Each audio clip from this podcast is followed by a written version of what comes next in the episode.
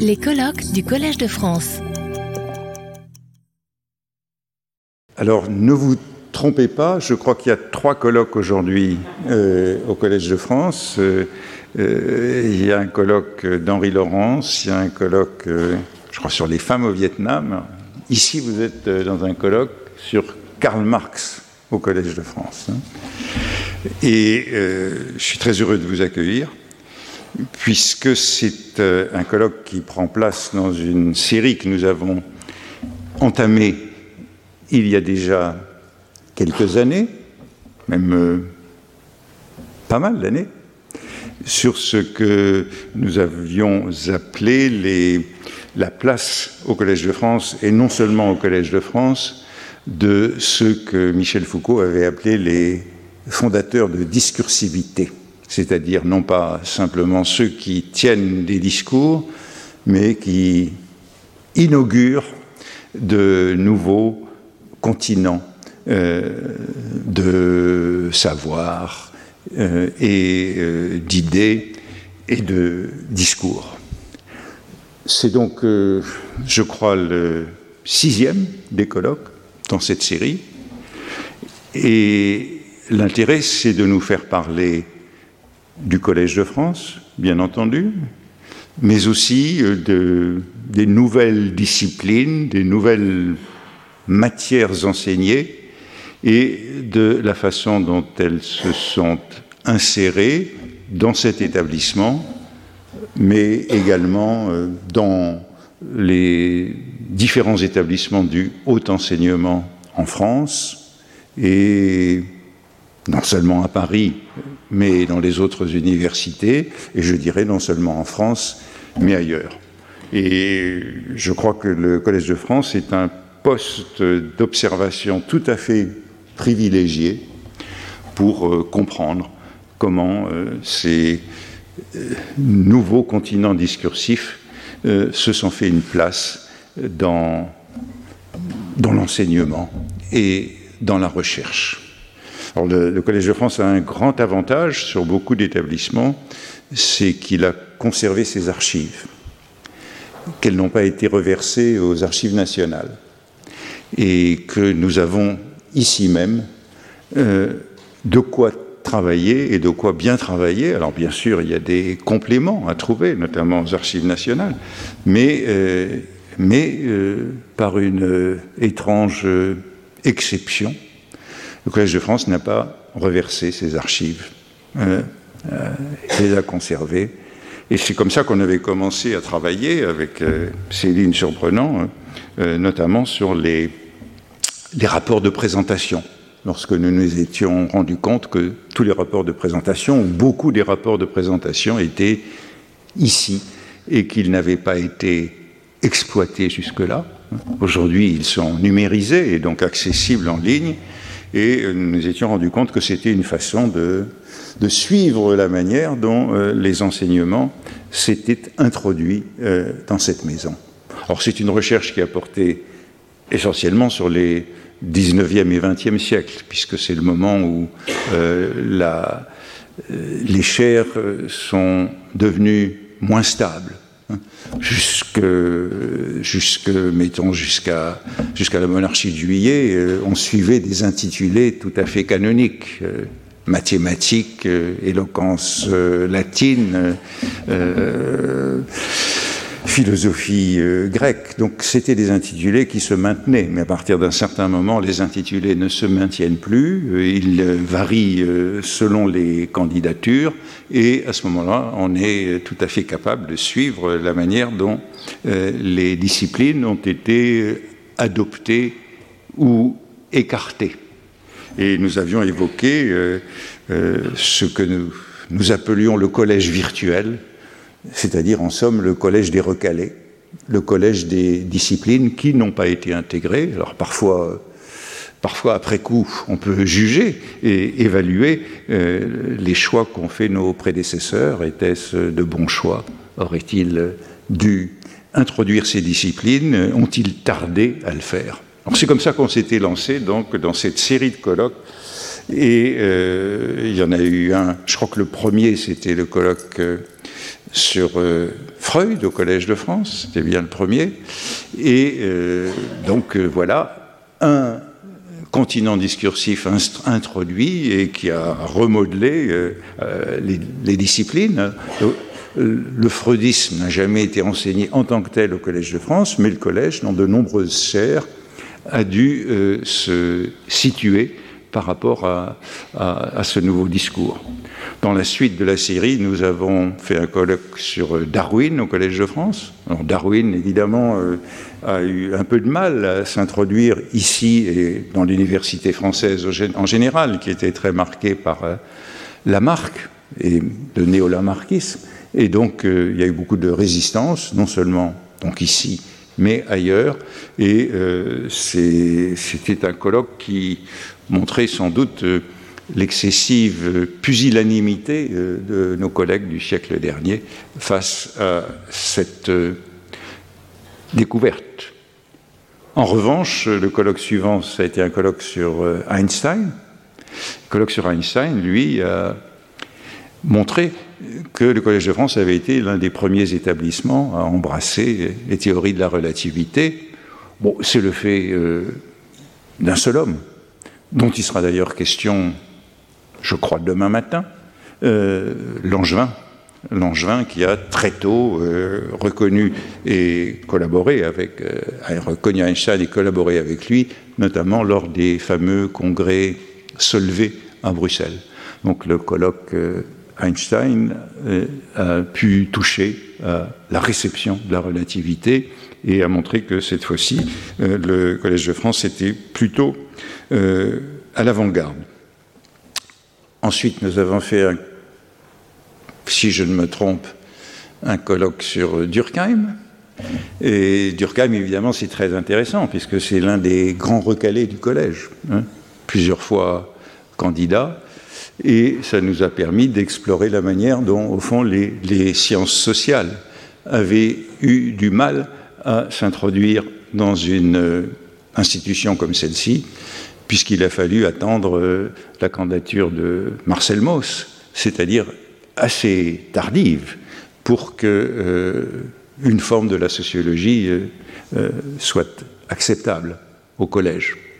Et le colloque sur Durkheim que j'avais déjà organisé avec Pierre-Michel Minguer, hein, puisque la plupart de ces colloques ont été organisés euh, par euh, deux professeurs. Euh, pour Einstein, c'était avec mon collègue Jean Dalibard, physicien.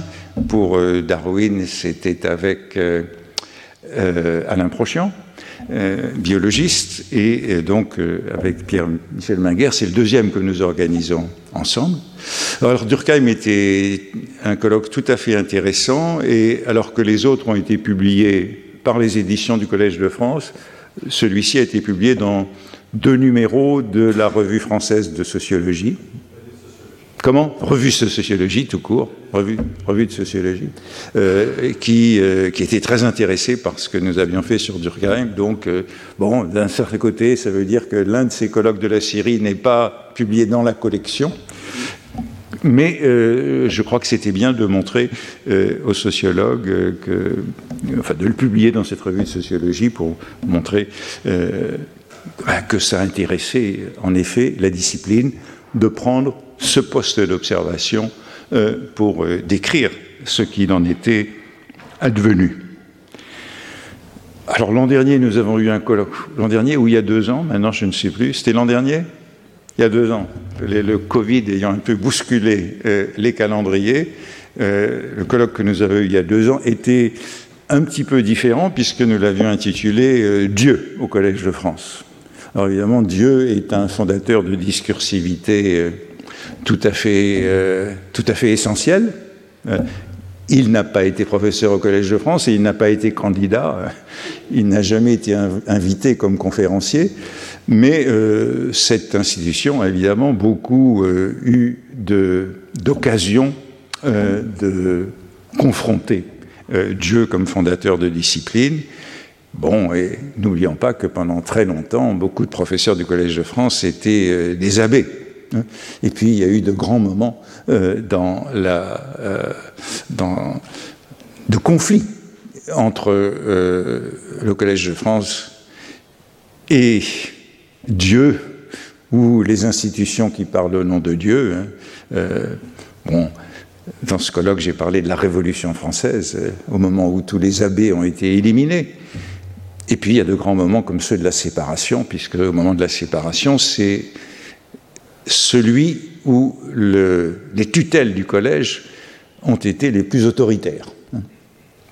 Plus autoritaires que sous le Second Empire, ou euh, aussi autoritaires que sous la Restauration, peut-on dire, dans la mise à l'écart d'un certain nombre de professeurs qui étaient euh, souhaités par leurs collègues qui avaient été élus mais qui n'ont pas été nommés. Donc il y a euh, beaucoup à dire, évidemment, sur l'introduction de l'histoire des religions. Et euh, bon, on a parlé bien entendu de Renan. Alors euh, voilà, il y a eu cinq colloques, nous en sommes au sixième, et depuis longtemps, nous nous disions qu'il convenait de parler de Marx, de Karl Marx au collège et de la manière dont, euh, après euh, bah, Freud, Darwin, Einstein, Durkheim, le collège s'était débrouillé avec ce nouveau continent de discours. C'était aussi euh, pour nous l'occasion d'aborder, parce que chaque fois c'est l'occasion d'aborder un certain nombre de, de dont au fond il n'a pas été beaucoup parlé jusque-là et d'explorer euh, l'histoire de ces disciplines. Alors, Karl Marx au Collège de France, c'est l'occasion de parler notamment euh, de chaires d'économie dont jusqu'à présent nous n'avions pas beaucoup euh, évoqué la présence dans les colloques précédents, dans les colloques, y compris celui sur Durkheim. Il ne me semble pas que nous ayons touché à l'économie, donc c'est ça, c'était ça l'occasion et de le faire avec, euh, euh, Pierre-Michel Minguer. Je me rappelle que lors du premier colloque, Freud au Collège de France, le sujet avait suscité une certaine inquiétude de la part de certains collègues. Cela voulait-il dire que nous cherchions à réintroduire Freud au Collège de France?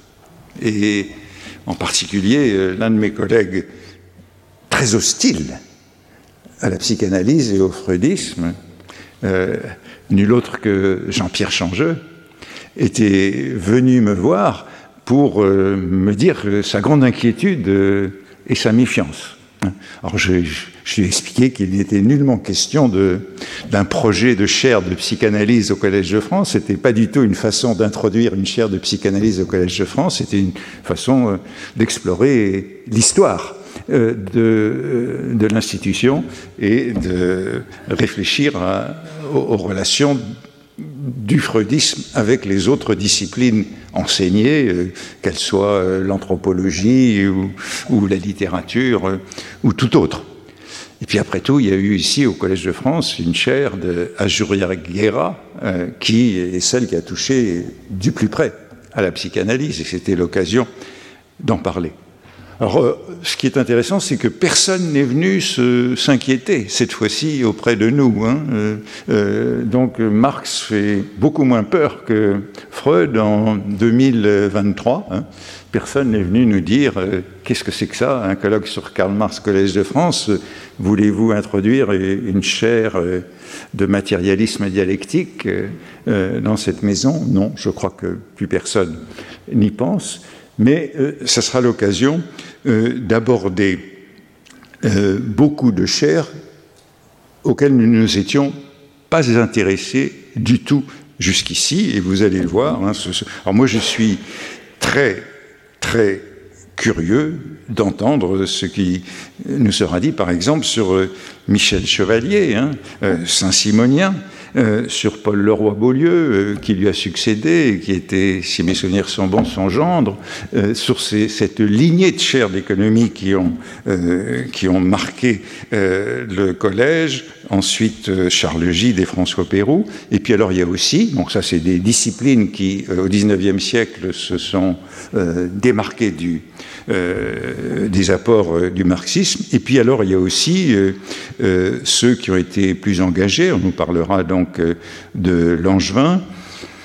euh, ou euh, d'Henri Vallon, hein, célèbre pour le rapport Langevin-Vallon au lendemain de la Seconde Guerre mondiale. Hein, et c'est le moment où, probablement, à la libération, il y a eu le plus de proches du Parti communiste français parmi les, les, titulaires de chaire au Collège de France. Hein, Langevin, Joliot, Vallon et d'autres. Et euh, donc, une autre des, lignes que nous voulons explorer, c'est la présence du marxisme chez un certain nombre de la présence ou le débat avec le marxisme chez un certain nombre de professeurs euh, euh, qui ont suivi cette période. et il sera donc question de Raymond Aron, de Merleau-Ponty, de Jean Hippolyte et donc de tous ceux qui ont eu pendant l'après-guerre, depuis la Seconde Guerre mondiale, des rapports avec euh, le marxisme. Voilà, donc le programme, c'est celui-là. Qu'est-ce qu'il y a encore à dire comme détail? Donc le but, c'est d'explorer euh, l'histoire d'un certain nombre de chaires, l'histoire des disciplines, dans cet établissement, hors de cet établissement, dans le haut établissement, dans le haut enseignement français et internationale et en rapport avec euh, les institutions euh, voisines. Euh, il y a quelques. Il n'y a pas de changement dans le programme. Sinon, je voudrais vous dire que Aniko, tout à l'heure, s'est cassé le genou. C'est bien le genou Il y a quelques jours. Et qu'elle nous parlera donc par Zoom. Hein et je voudrais aussi vous dire que le premier orateur, Michael Drollett, qui est là, je ne sais plus où il est, il est là, nous parlera en anglais, qui est sa langue natale, et c'est la seule euh, communication qui sera donnée euh, en anglais. Hein. Toutes les autres seront en français. Euh, il y a quelques petits détails qu'on vous dira au fur et à mesure, mais je crois que il n'y a pas d'autre changement, donc tout le monde est là, tout le monde parlera. Euh, une question que, je me pose, que je posais à Pierre Michel avant de monter sur cette estrade, c'est de savoir si c'est le dernier colloque, je ne sais pas. Hein. Euh, qui peut-on encore euh, étudier comme euh, inventeur de discursivité euh, dans, ce collège qui est touché à un certain nombre de chaires. Euh, je ne sais pas vraiment s'il y a encore une personnalité aussi pesante, prégnante que celle que nous avons explorée jusque-là. Alors quand on dit quand on le dit ailleurs, on me dit, mais oui, après avoir fait euh, Freud, Darwin et, Marx, euh, vous êtes obligé de faire Nietzsche, parce qu'il y avait un moment où il y avait cette sorte de tétralogie. Hein. Euh, mais je ne suis pas convaincu qu'il y ait la place pour, pour un Nietzsche au Collège de France. Puis peut-être qu'on a déjà parlé un peu de Nietzsche avec Dieu. Hein. et Céline me disait tout à l'heure, ben peut-être qu'on devrait faire un Dieu 2, puisque Dieu est un sujet en effet très riche, et lorsque nous avons fait le colloque sur Dieu au Collège de France il y a deux ans, nous avons découvert un certain nombre de, lacunes dans la manière dont nous avons traité le sujet, et, il est probable qu'il y aurait la matière euh, d'un comment est-ce qu'on dit, d'un sequel, euh, d'un Dieu d'eux. Euh, peut-être que vous aurez euh, dans quelques années un Dieu d'eux, sinon, mais sinon, je crois que nous sommes intéressés aux suggestions que vous pourrez faire. Qui devrait prendre la suite de, de ces six inventeurs que nous avons évoqués jusqu'ici? Alors, on m'a fait remarquer aussi que, alors que j'ai eu une chaire de littérature euh, il n'y a pas euh, d'écrivain dans euh, cette série, mais je n'ai pas à l'esprit d'écrivain qui rassemblerait autant de, chair, autant de matière, et qui permettrait de, parcourir l'histoire du collège. Mais là aussi, bon, s'il y a des suggestions à faire, je les prendrai volontiers. Hein. Bon, il y a eu un certain nombre de chers qui ont touché à Baudelaire, il y a eu un certain nombre de chers qui ont touché à Rabelais, hein, de Lefranc à Lucien Fèvre, mais on ne peut pas faire un Rabelais au Collège de France. Baudelaire, ça toucherait à Georges Blin, à, Jean Pommier, mais enfin, ça n'irait peut-être pas beaucoup plus loin. Donc voilà, donc, euh, voilà pourquoi, étant professeur de littérature française moderne et contemporaine, ben, je n'ai pas trouvé, malheureusement, qui, euh, quel écrivain pourrait euh, rassembler assez de curiosité et de diversité. Voilà pour l'introduction. Euh, nous allons commencer la matinée, donc euh, j'invite les deux premiers, euh, Michael Drollette et Nicolas Delalande, qui vont nous parler de la famille Chevalier, à venir me rejoindre au bureau. Retrouvez tous les contenus du Collège de France sur www.colège-2-france.fr.